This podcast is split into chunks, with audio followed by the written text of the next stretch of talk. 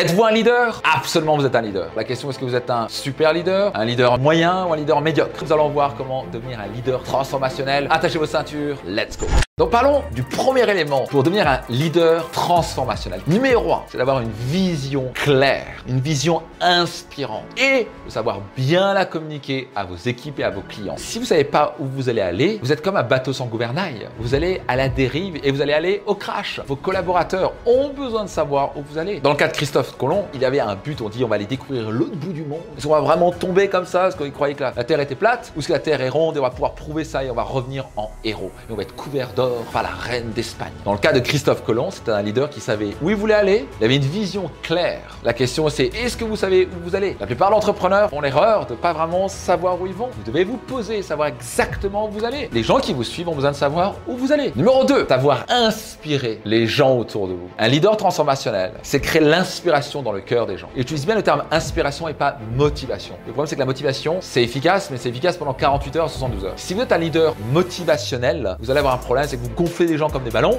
72 heures plus tard, il faut les regonfler de nouveau. Vous voulez jamais avoir des collaborateurs qui dépendent de votre motivation. Et pour cela, les leaders transformationnels savent inspirer les gens au lieu de seulement les motiver. Et quel est le secret pour les inspirer? C'est non seulement avoir une vision claire et motivante, mais d'avoir aussi une raison d'être puissante. Pourquoi on fait ce qu'on fait? Quand les gens autour de vous savent pourquoi vous faites ce que vous faites, vous leur donnez un moteur dans lequel ils peuvent puiser et ils vont eux-mêmes trouver cette énergie à l'intérieur d'eux et vont pouvoir avancer avec ou sans votre motivation. Et pour cela, ils ont besoin d'un leader qui va créer un environnement positif et inspirant dans leur travail. Les gens sont motivés, certes, à gagner de l'argent, mais c'est le quatrième motivateur. Le plus grand motivateur, c'est d'avoir un sens dans ce qu'ils font. Au sein de Max Piccinini, tous les collaborateurs vivent et sont même recrutés en fonction de notre raison d'être. Notre raison d'être, c'est de vous aider, vous les entrepreneurs, à devenir financièrement libre et épanoui sur le chemin. C'est réellement ce qui nous anime le matin. Et chaque jour, on partage oh, une nouvelle victoire à un client. C'est l'énergie, c'est notre fuel, permet d'avancer, de donner le meilleur de nous-mêmes chaque jour. Autre élément fondamental et tellement oublier le développement personnel. Les leaders croient vraiment en l'importance du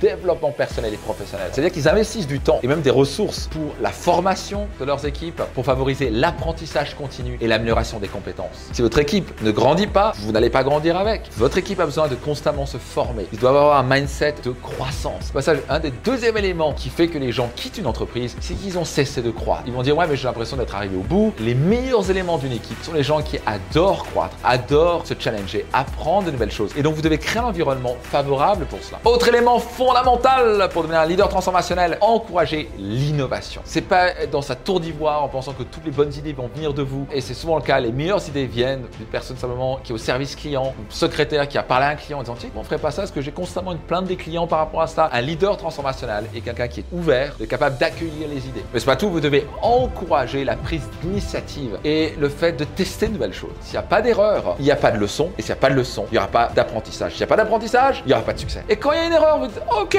on peut tous en faire. Quelle est la leçon qu'on peut en tirer? Et qu'est-ce qu'on va mettre en place pour que ça n'arrive plus jamais? Dernier point fondamental pour devenir un leader, on fire, l'intégrité et l'éthique. Voyez-vous, les leaders transformationnels agissent avec intégrité, tenir ses promesses. Quand vous dites quelque chose, vous le faites. Si vous dites, on va faire ça et d'un coup, vous changez constamment les trucs, vous le faites pas, vous allez casser la confiance. Et quand la confiance est cassée, c'est terminé. Il n'y a rien de pire que perdre la confiance de vos clients ou de vos collaborateurs. La confiance est la monnaie du 21e siècle. Autre élément, leaders transformationnels agissent avec des principes d'éthique forts. Ça peut être donc cultiver une culture du respect et de la confiance. Un leader transformationnel est guidé par des valeurs fortes. Si vous avez apprécié, soyez certain de le partager tout autour de vous. Et donc, c'est le cadeau pour vous que je vous fais à travers tes podcasts et compagnie. Donc, soyez certain de le partager tout autour de vous. Merci d'avance pour cela. Et puis, je vous donne rendez-vous dans un prochain épisode. Ciao, c'était Max.